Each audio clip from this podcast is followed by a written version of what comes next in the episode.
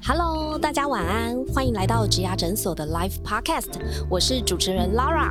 今天呢，我们要来讨论的主题是关于职场上的向上管理。想要问一问大家，过去的工作经验里面呢，对于跟主管的合作上，是否曾经遇过让你很头痛的事情呢？而哪一种主管最让你无所适从？那今天在录音室的现场呢，我们邀请了几位来宾朋友一起来参与讨论，跟大家介绍一下我们现场呢有哪些来宾一起参与呢？首先，第一位呢是现任金融产业的银行人资副理 Brian。Hello，各位亲爱的朋友，大家晚安，我是 Brian。第二位呢是现任东森财经新闻台的主播，以及节目 Yes 潮有型全民攻防战的主持人刘涵竹刘主播。Hello，各位听众朋友，还有 Lara，还有现场所有的来宾们，大家好，我是韩竹。韩竹最近也出了新书，你不是自找委屈，而是少了心机，跨界成为职场作家以及一零四的 Giver 哦。所以今天也很高兴韩竹来到现场跟我们一起讨论。第三位呢是现任企业管理顾问，负责企业主管培训经验丰富的 Sally。Hello Sally，嗨，大家好，我是 Sally。第四位呢是我们 Parkes 老朋友啦，网络产品企划 Sam。Hello Sam。Hello，大家好，我是 Sam。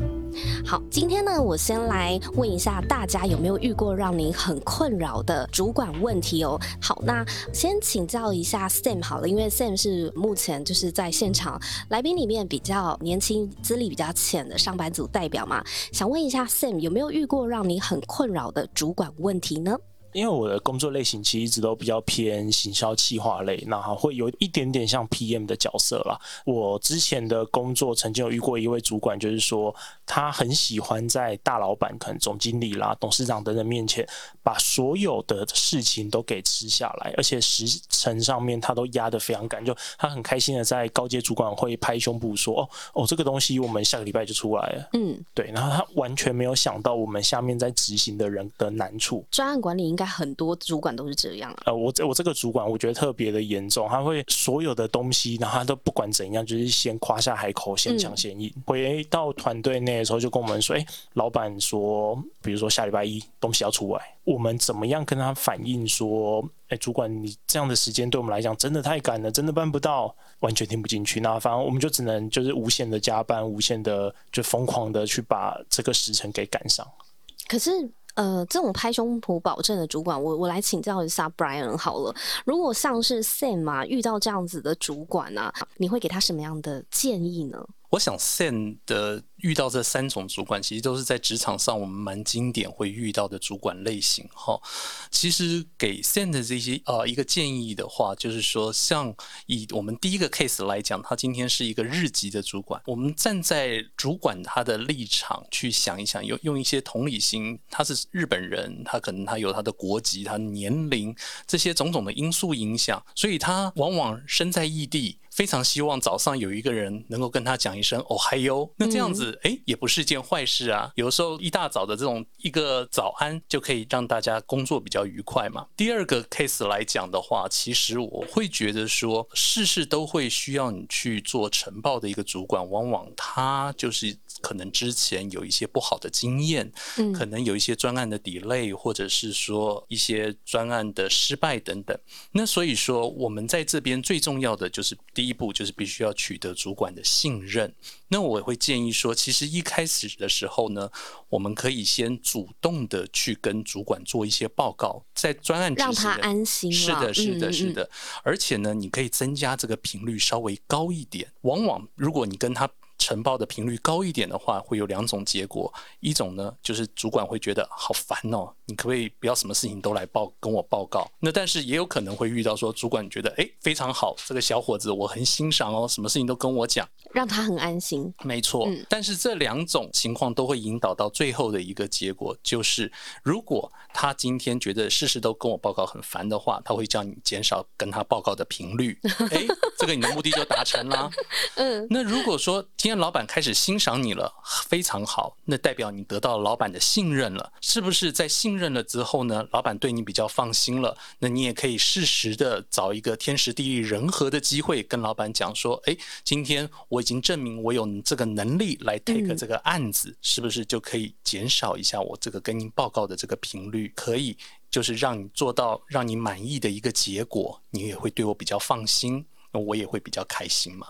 所以您的你这样子有一点像以毒攻毒，哎，就是 就是面对这种凡事一把抓的，很希望底下的人赶快跟他回报的，那我们就是真的是确实做到，甚至不堪其扰，是，让主管觉得哦，你也报告的太勤了吧？对。但是取得他的信任之后呢，之后或许他已经信任你了，你满足他的内在的安全感之后，或许频率就会下降了。是的，是的，对我跟我觉得 Brian 这一点很重要，嗯就是信任才是这种主管他之所以事事都要盯那么紧的原因。没错。想询问一下，在中阶主管的这个位置，你有没有你自己向上管理呃的困扰？又或者是你从过去到现在的职涯经验当中，最让你头痛或是难配合的主管沟通问题是什么呢？就是这个是我当时，因为我是从国内的一间小银行，然后慢慢的跳到一个比较大的一个金控公司。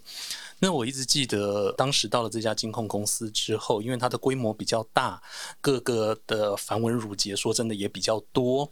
那我记得那个时候呢，写了一份公文，然后公文里面提到说，我今天我要跟十六间的 hunter 来做合作。我的主管他后来他把我的公文退给我。那往往其实我们大家都知道，主管重视这个公文的文字的内容也好，或者是它的逻辑也好，会帮我们再做一些润饰，在一些修饰来在，所以他才会请我们再做一些调整。可是这位主管没有，这位主管很奇妙的，他把我的十六间 hunter 改成十六加 hunter，就为了一个字，哎，就为了一个字，而且那个时候我根本不明白间跟加的差异在哪里。嗯，重点是他把这个公文退给我，我也就算了，摸摸鼻子自己改也就好了。可是这时候，这个主管居然还跟我加码讲了一句说：“哟吼，我们这边呐、可是非常注意用字遣词的哦。你这份公文送上去，不要搞得到时候大老板不高兴，害得我们都被骂哦。”好刁哦。对呀、还讲说，吼吼，我们这边跟你以前的公司是不一样的呢。顿时我自己就想说，怎么我么我是从我对我是从非洲来的吗？我是文盲吗？对，还是我的国文没有学好？这个是在你刚出社会几年吧，就是不小心踩了人家的雷，才会遇到这样子的主管吧？嗯，其实后面的第二个 case 其实是是我出社会之后几年，因为其实我认为说，只要今天主管对你有一些特别的想法，他可能在工作上面，他有时候他或许就会得理不饶人。嗯。对对，或者是说抓到你点小辫子，他就想给你挖一个坑去跳。现在还会吗？你现在还会遇到这样子的主管问题吗？基于本人多年来的尊老爱幼，近几年这个现象已经改善非常多了。其实，在新鲜人的部分啊，就是初入职场的朋友，嗯也有可能会遇到，比方说你的主管呢，对数字非常的敏锐，没错，对，或者是他对用字遣词真的也是比较斟酌一点。对对对，那如果说遇到这样子的主管的话，我们来请教一下有多年的企业管理顾问经验的 Sally 啊，你有什么样的建议可以给就是朋职场朋友？如果说他的主管刚好就像 Brian 遇到这样子的，而且甚至 Brian 遇到的是还很毒舌的，会魔王级的，对，会念你好多好多次，你 犯一点点小错，然后就会被狂念到不行的话，我们有没有什么样就是向上管理或者是明哲保身的做法呢？其实我觉得 Brian 在第一份工作就遇到了大魔王级的考验哦，因为其实像是那种传统产业，或者是说主管老板他是比较天上天下、唯我独尊、独裁型的老板，他其实是会希望说可以掌握整个事情的全貌。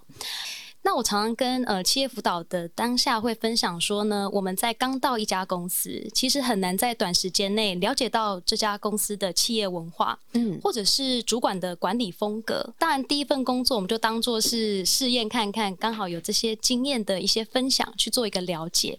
那我会建议哦，针对于数字面，或者是说像是呃用字遣词面是比较在意的主管呢，当然在前面你要提 proposal 或结果的时候，建议跟他确认一下哪些部分是他所在意的。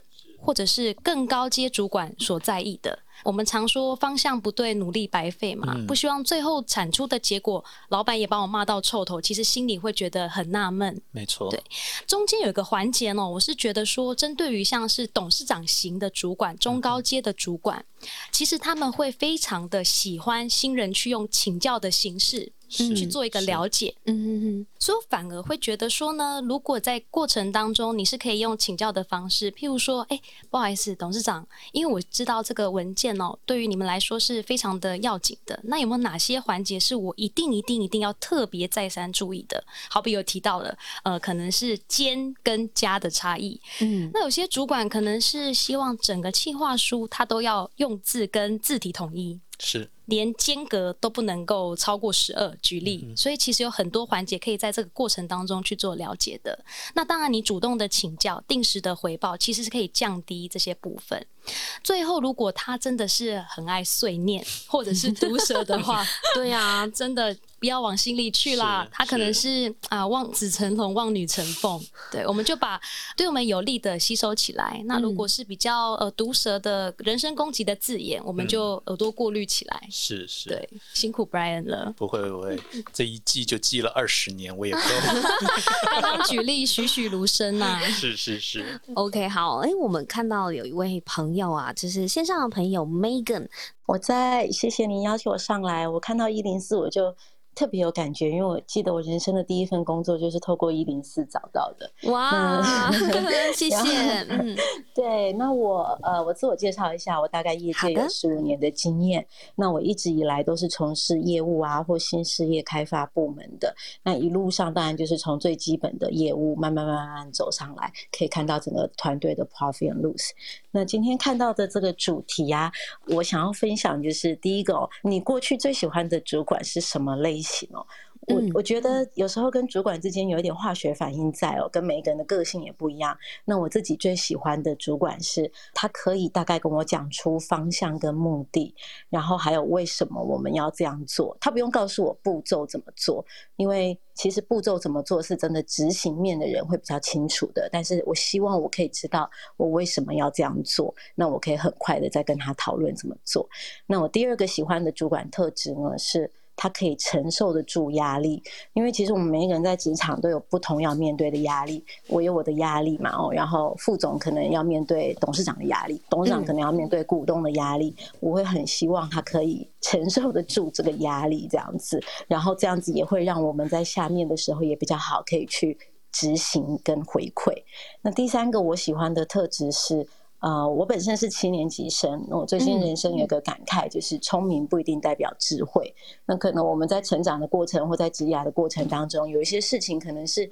有聪明但不够有智慧的，如果我的主管可以适时的提醒我，我虽然当下不一定立刻可以听得懂，但我会很感激这样子，所以这是我喜欢的主管类型。第二个呢是的向上管理方式哦，我觉得当我是第一线的执行人员的时候，我的向上管理非常好，因为我其实就是会主动的，呃，我会先去 summarize 主管对我讲的事情，来 double check 是不是我的理解是正确的。哇，很棒的习惯，嗯，对。对，因为我真的是怕我白目听不懂。那我发现这件事情是有助于我们两边的互相的沟通，那个频率是有建立到的。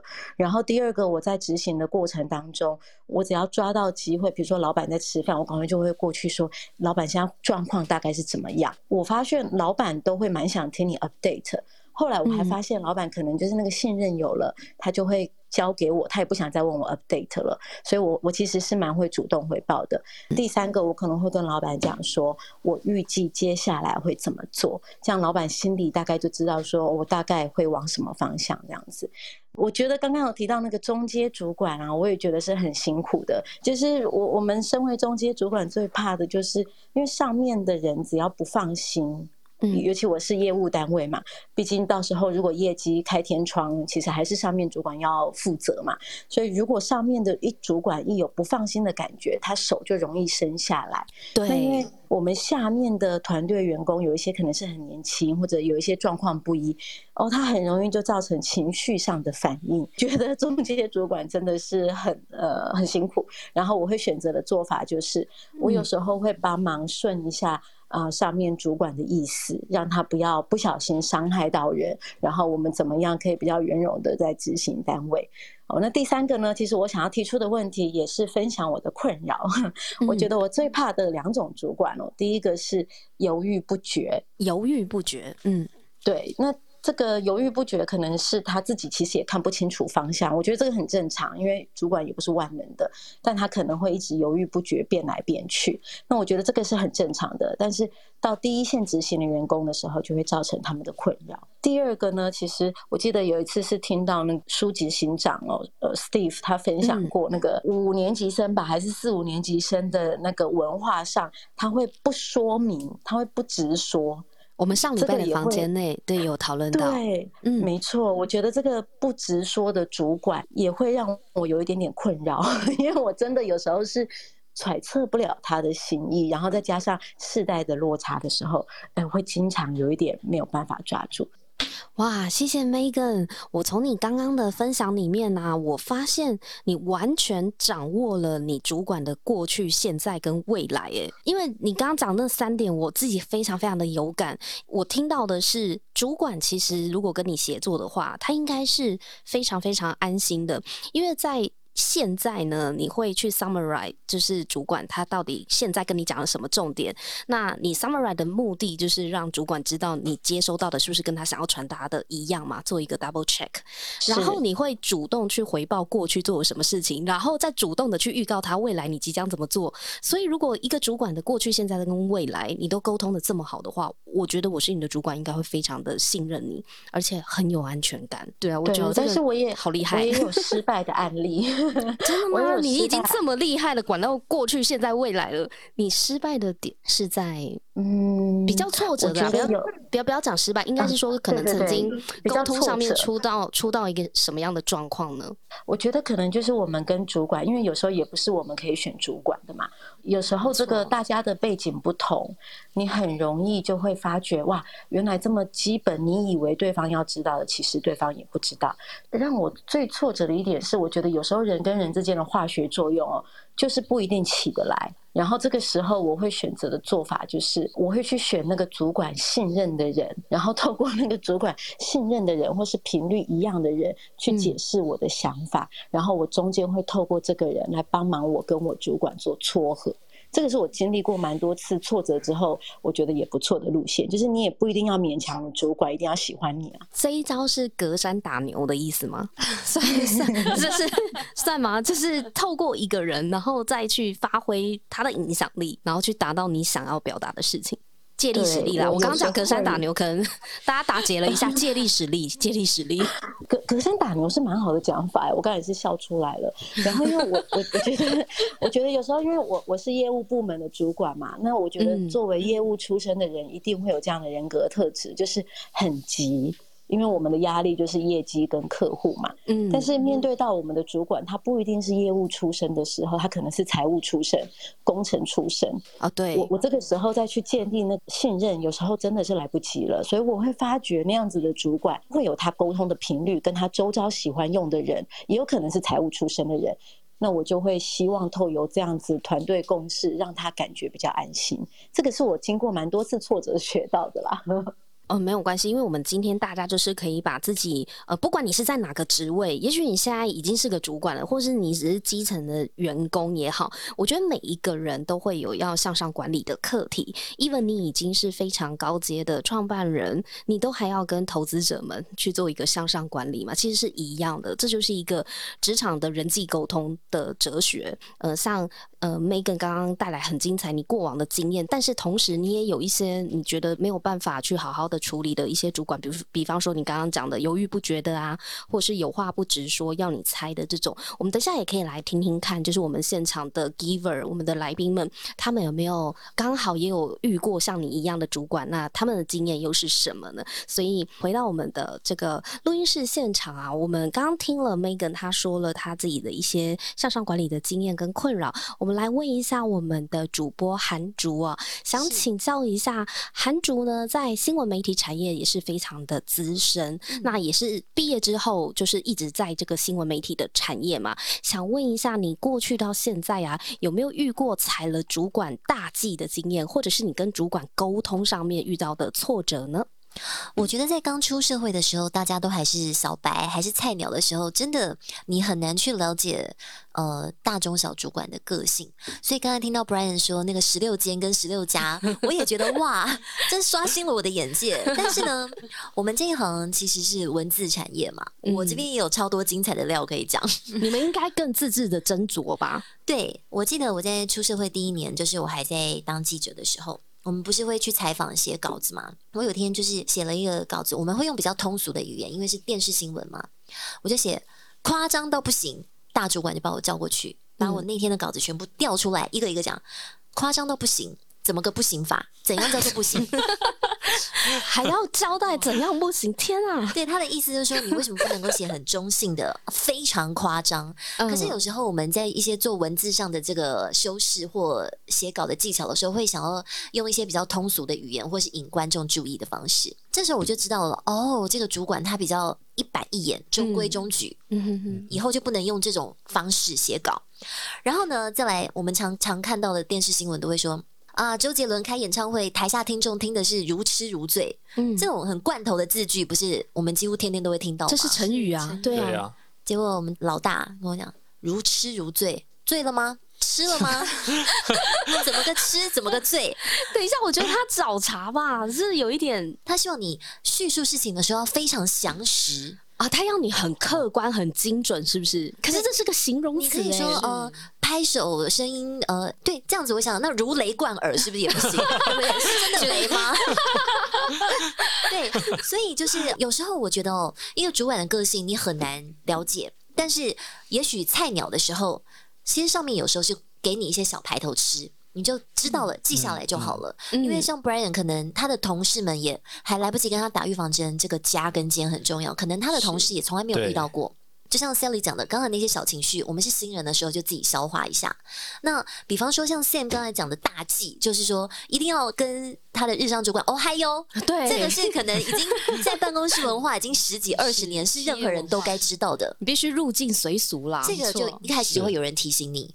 那其他的一些文字上的那些小事情不那么严重，你就不要往心里去。这个是我一开始大家我相信所有的小白们都会碰到的状况，跟大家分享。接下来呢？如果你在公司待比较久，我以我自己的状况来讲，我升了主播之后啊，就要主播排班表嘛，就是你是每天晚上的六点，还有晚上九点要轮到你播新闻。有时候就会有一些状况，比方说，呃，我出去采访赶不回来六点，我那天可不可以调班成九点跟十一点？或者是说，呃，我要。总要休年假或什么的，我就会去跟这个中层主管，偶尔哦，很偶一为之哦，去跟他说哦，我想调班，或我想嗯休假，可不可以？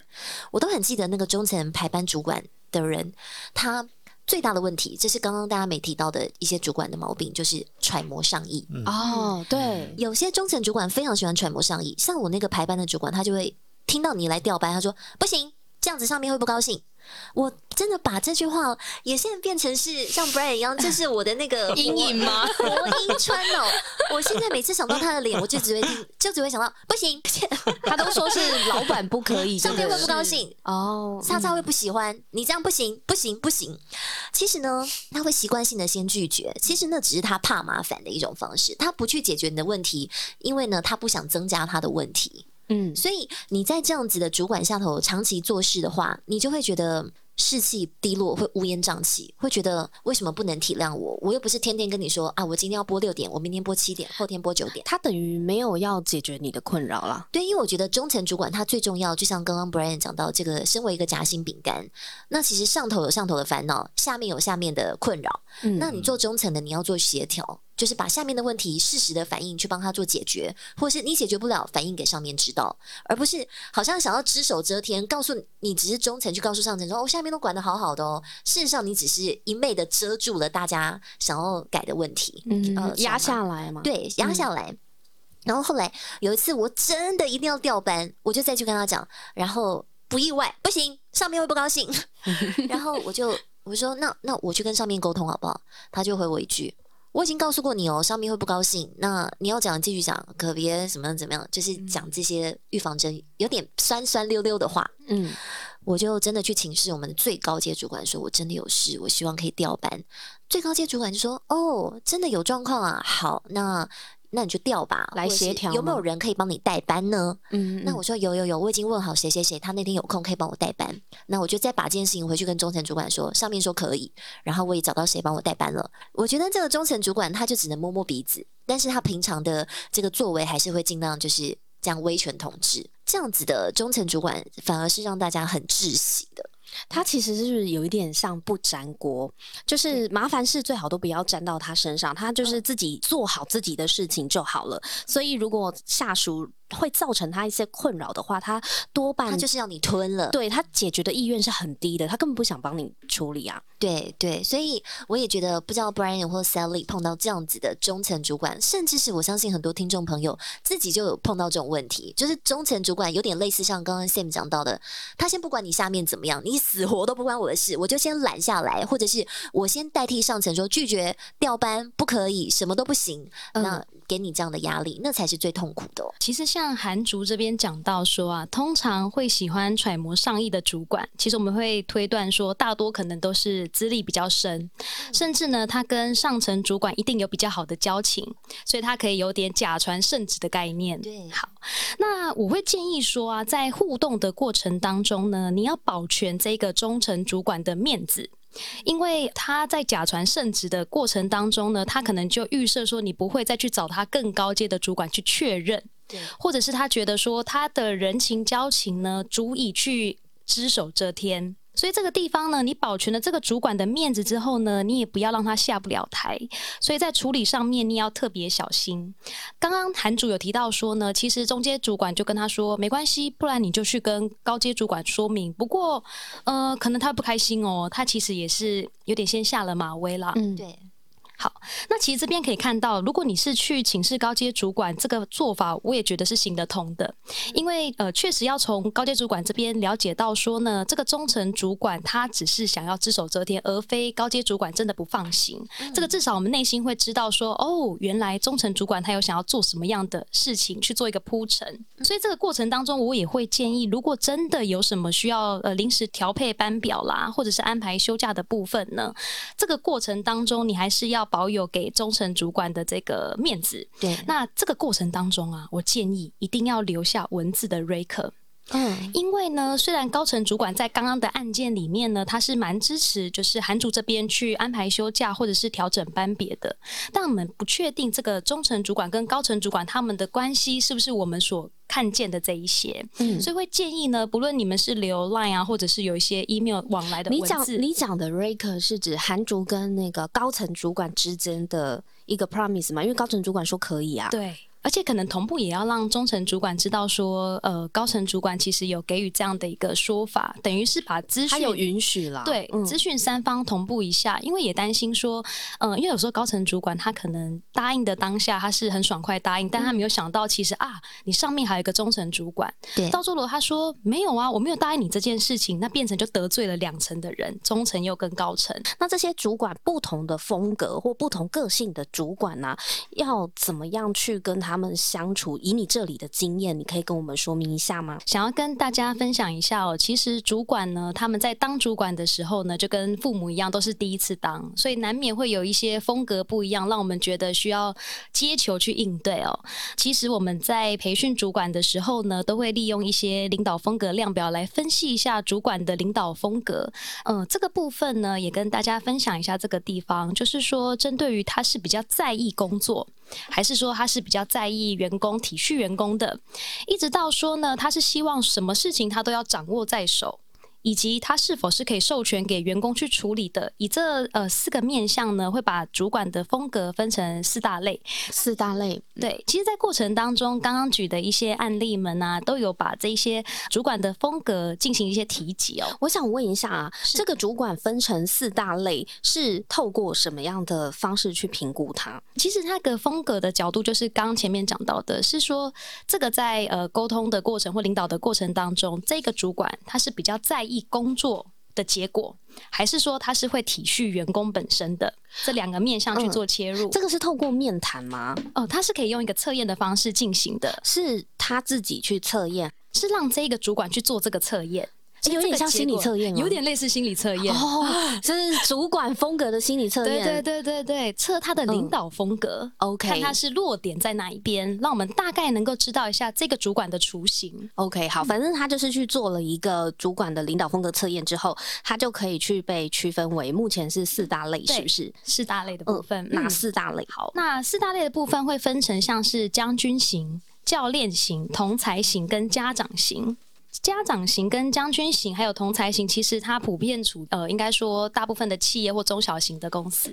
但是呃，我们这边统计到是说呢，教练型是算比较纯熟的一个领导风格啦。所以这四个类型的领导风格，还是会有一个比较哪些比较好的，或哪些比较不是那么 OK 的吗？是，其实我觉得呃，领导风格我们不需要帮每个主管贴上标签，我们有这个测验的形式去了解到主管的领导风格。只是希望我们在跟他沟通应对的时候，比较有所本的去跟他做沟通，而非常常吃了闭门羹。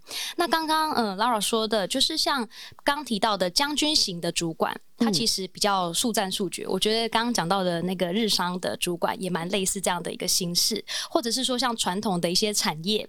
所以呢，对于像将军型的这种主管呢，在跟主管沟通的时候，你要记得要把握时间，速战速决，先讲结果。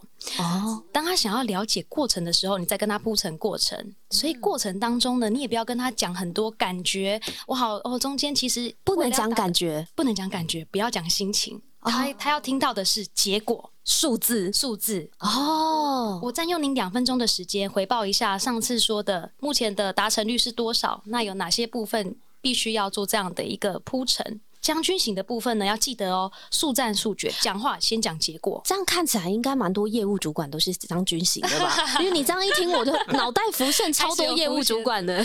没错，没错，效率有没有？然后先讲结论，再讲原因，然后数字。对，时间就是金钱。哦，对。那将军型的主管呢，他还有一个特色，在于说，当他发现。这些人有没有真的有办法去达成他的目的？发现哎，可能有一点点落差的时候呢，他会跳下去直接帮忙。好啦，那帮我来弄好了啦，因为他怕整个大局被你一人给毁掉了。对，所以将军型的形式，大家应该内心会有一些雏形。有没有大家的主管样貌就在此浮现了？台下的听众朋友，没有脑袋浮现很多个人？主管对对对，他可能就是将军型的，就带兵打仗。是，你只要告诉我哪里失火了，哪里要往前冲，好，我去灭这样。没错，没错，你不要跟我讲很多感觉细节啊，那边怎么失火了？不要跟我讲这些，哪边要去灭火，我要带多少人去灭啊？直接解决问题，解决问题，这样不是很好吗？感觉很有效率啊。是，但对员工来说，哇，你都不跟我讲感觉，我我可能没有功劳，但也有苦劳啊。哦，对，所以将军型的比较不谈情这一部分。哎，那我好奇问一下，假设遇到将军型的这样子的主管。啊，万一有一些下属，他就是真的比较想要跟你讲一些情绪面，或是想要聊一些比较情感面的话，将军型会很生气吗？还是应该说跟主管建立关系，他是需要时间的。那同刚前面所述的将军型的主管，他既然这么在意结果跟数据，其实可以用这样的方式先赢取他的信任，再慢慢跟他谈情。反过来说的话呢，将军型的主管会觉得，哎，你结果都没有给我，你跟我谈感情。其实他不会很快的跟你建立信任跟关系，嗯，所以会做这样的一个分享，先让他看到结果，OK，看到结果，OK 之后，信任就很快的就可以慢慢的去建立起来。但我觉得在职场上，其实正确的沟通方式，通常应该是要先讲结论，再讲过，再讲原因，再讲过程。就是假设以各行各业而言，你不太可能去跟你的主管报告说。报告主管，我有一件事情想要跟你禀报，你现在有空吗？我刚刚五分钟前接到谁谁谁的来电，说这一期的货没有办法交，因为原物料供应不足，怎么样怎么样？这些都太浪费时间了。没错，应该是报告主管，下个月的货来不及交。为什么？因为我五分钟前接到电话是怎么样怎么样怎么样，那才是一个正确的发发言顺序。先讲一个大结论就对了。对，不管是哪四个类型的主管，其实正确的沟通方式是这样。其实在这边跟大家分享主管的分类，也不希望说把主管贴了标签，而是说他比较偏向于这样类型的主管，可以用这样的形式去跟他做一个沟通。对，那我觉得韩竹这边补充的也蛮对的，因为确实在职场上面也希望先讲结果，然后再提供解决方案，主管才会知道他要怎么做后续的协助。那这是第一种类型的部分，将军型、家长型呢，其实就同这个字面上所述的啦，你就把它想象成爸爸妈妈，是把下属当孩子吗？他的 态度吗？说可以这样说，嗯，所以我们就回想回忆起，就是父母亲可能在希望我们做得更好的时候，他在指导的当下，可能讲话都会是很直接的，对外人跟呃对自己人，他的态度一定不一样。他背后希望为什么他会这么？刀子嘴的来做说明呢？他背后当然是希望说是啊，望望子成龙，望女成凤啊，恨铁不成钢。毒舌派的主管，刚刚 Brian，你遇到家长型的主管了。那我以前的主管应该是后母吧？哇，下次可以多一个后母型。毒舌派啊，他就是把你当自己人，他才会这样。没错。哎，可是对外跟对内是不一样的，为什么？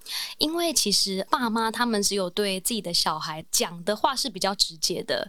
举一个可能我们辅导的经验来说好了，有一些主管呢，他其实是只有我的部门的人我可以骂，别的主管不能骂我部门的人。他其实是在对外，他其实会 hold 住大家的面子，但是关起门来呢，一定是数落一番的。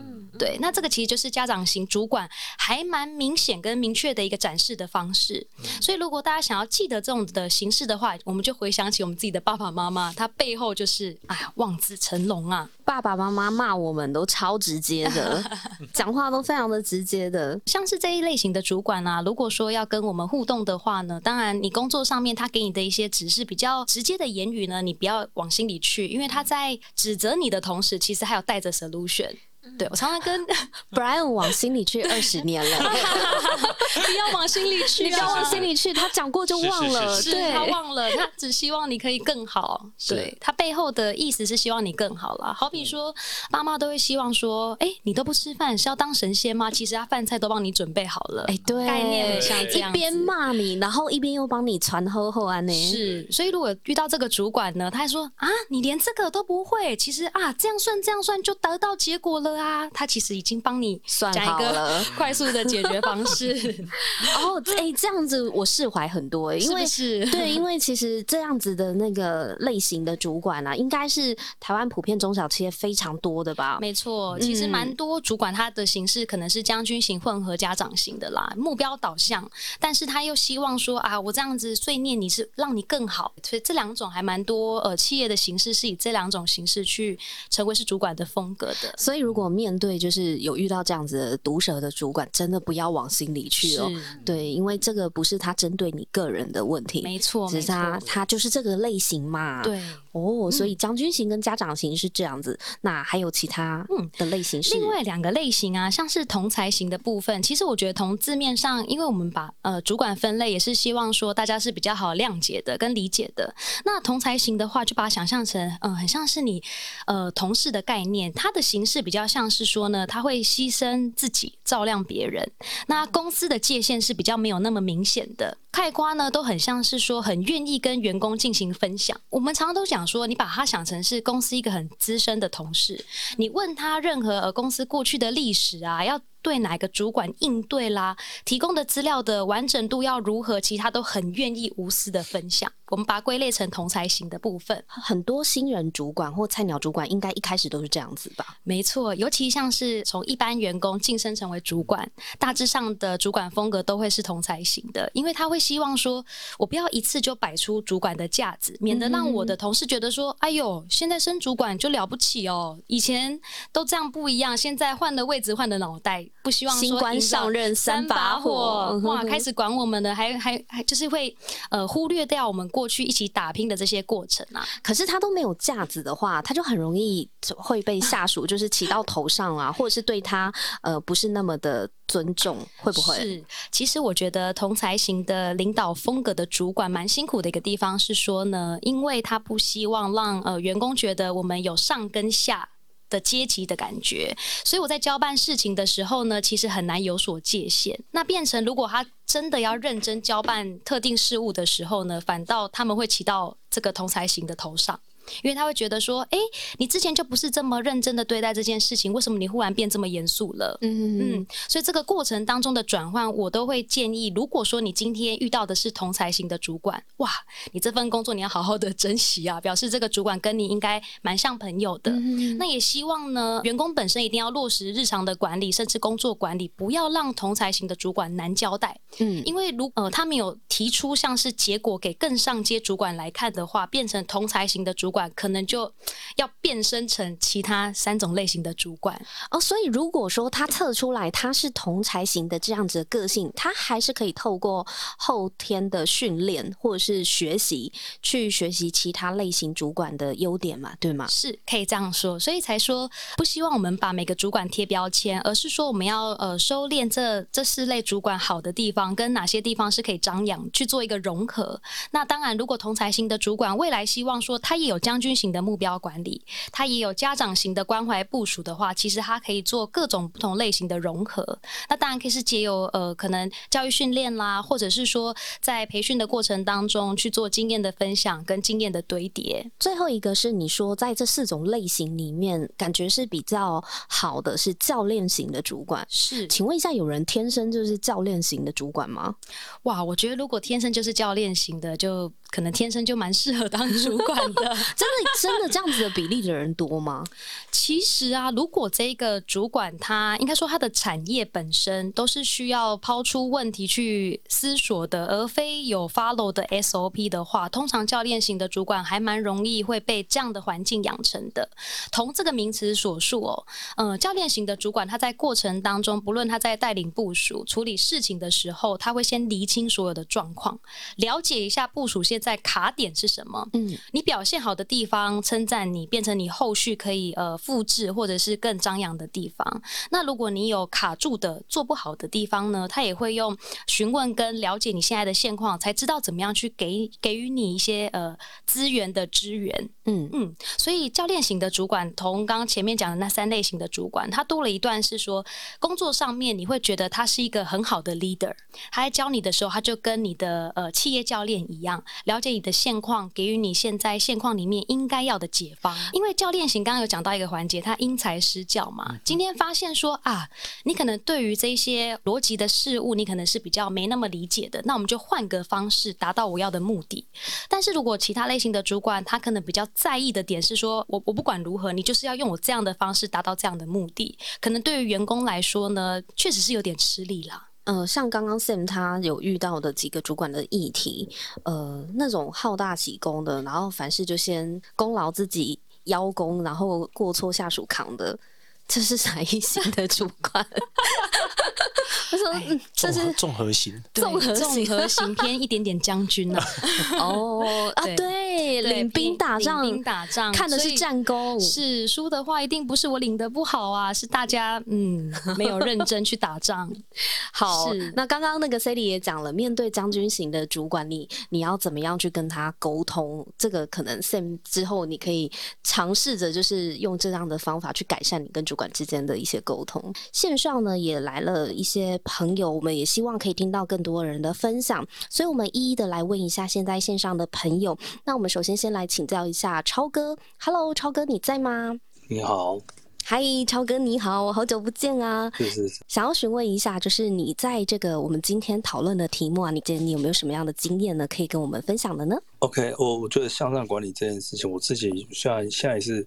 团队里面的主管呢，我个人觉得，我常常跟他们说，嗯，换位思考，多想两步，让站在一个主管的身份，你觉得回报什么会对我就是有帮助的，然后不会很细说。刚才听你们分享主管的特色。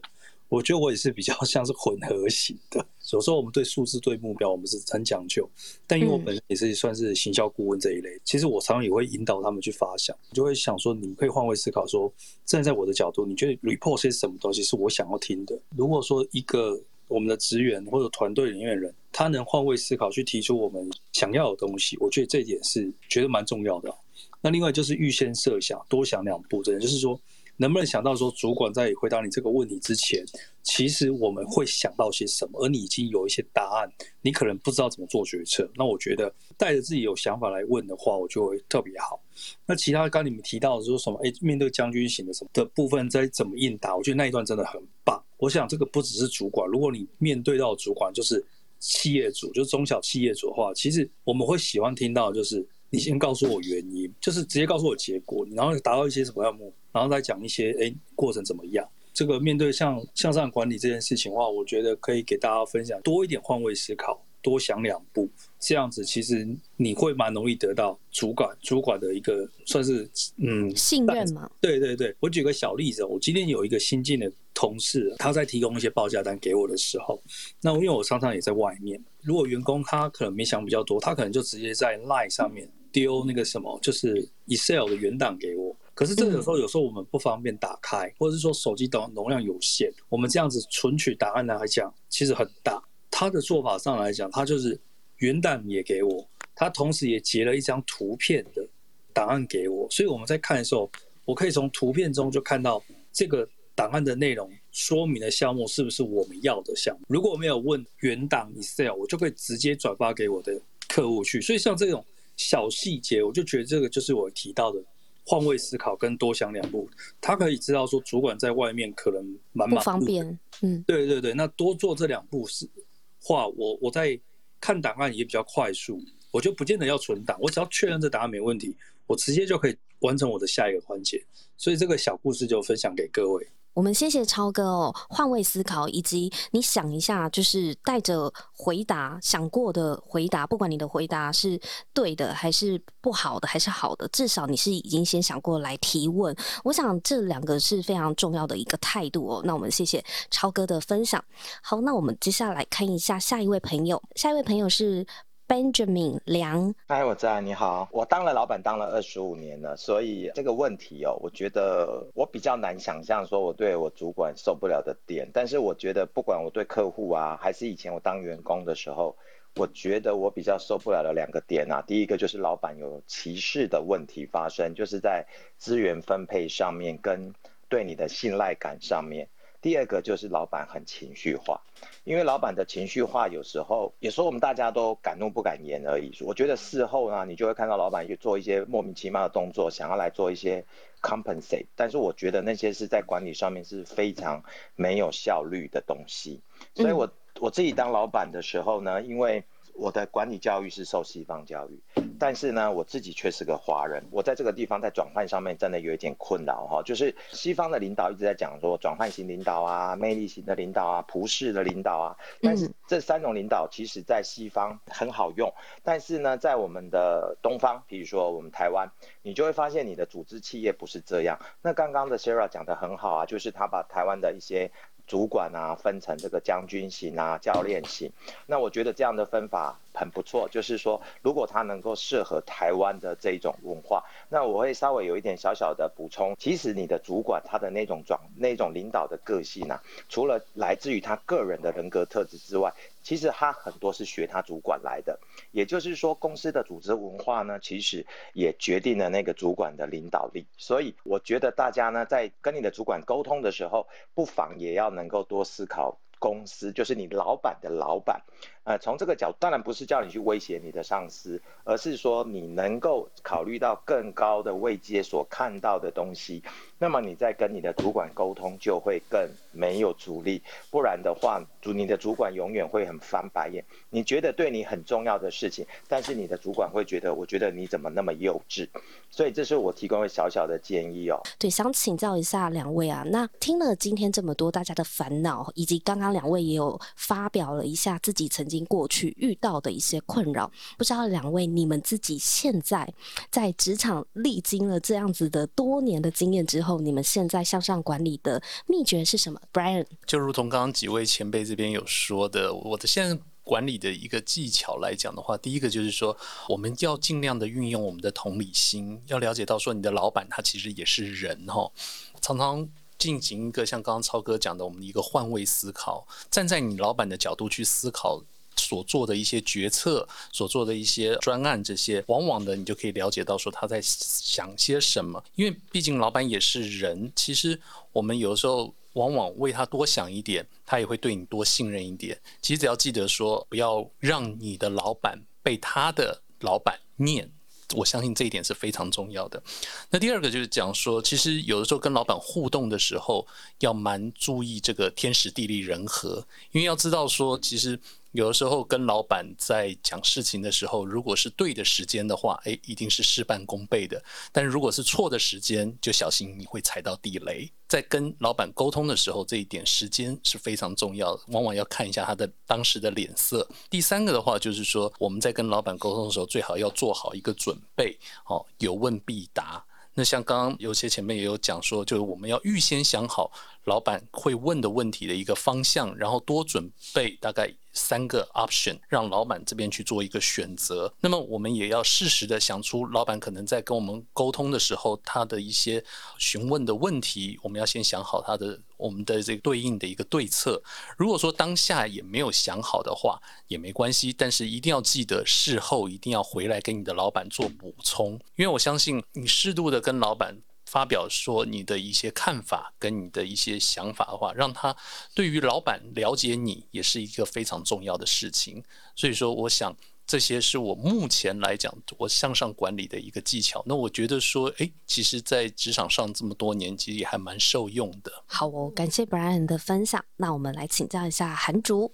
对，就延续刚才 Brian 讲的，就是事后补充这件事情。因为有时候如果当下真的被主管或老板问倒了，至少那时候你的回应至少是我马上查。我马上去处理，我去了解一下，之后回来再汇报。那我觉得这是向上管理。即便你别康了，就是被老板发现你啥都不知道，但是你可以有立刻去补救的方法，展现你的积极度。我觉得向上管理的技巧最重要还是察言观色、投其所好。这个确实是要花一点时间去了解，你要去观察这个老板的美感在哪里。这老板不只是大老板，包括你的中介主管、小主管、大主管、各种主管。那像我刚刚跟 Brian，大家都有被刁的经验，就是 他的十六间、十六家，还有我的 夸张到不行，到底是怎样的不行？这件事情都是慢慢慢慢来，你去传呃去了解一下这个主管的个性，然后投其所好。比方说讲到投其所好，有些主管他喜欢的员工其实是没事就隐形，不要在公司很出风头，很干嘛干嘛，做好你分内的事情就好。那有的呢，则是希望你一直跟他说话，所以我觉得有时候向上管理这个察言观色的技巧，就包括你觉得这个主管他希望用什么样的模式跟你相处。比方啦，我觉得有些女性主管会比较倾向喜欢多聊天，比方说跟他聊一些妈妈经。跟他聊一些什么什么都行。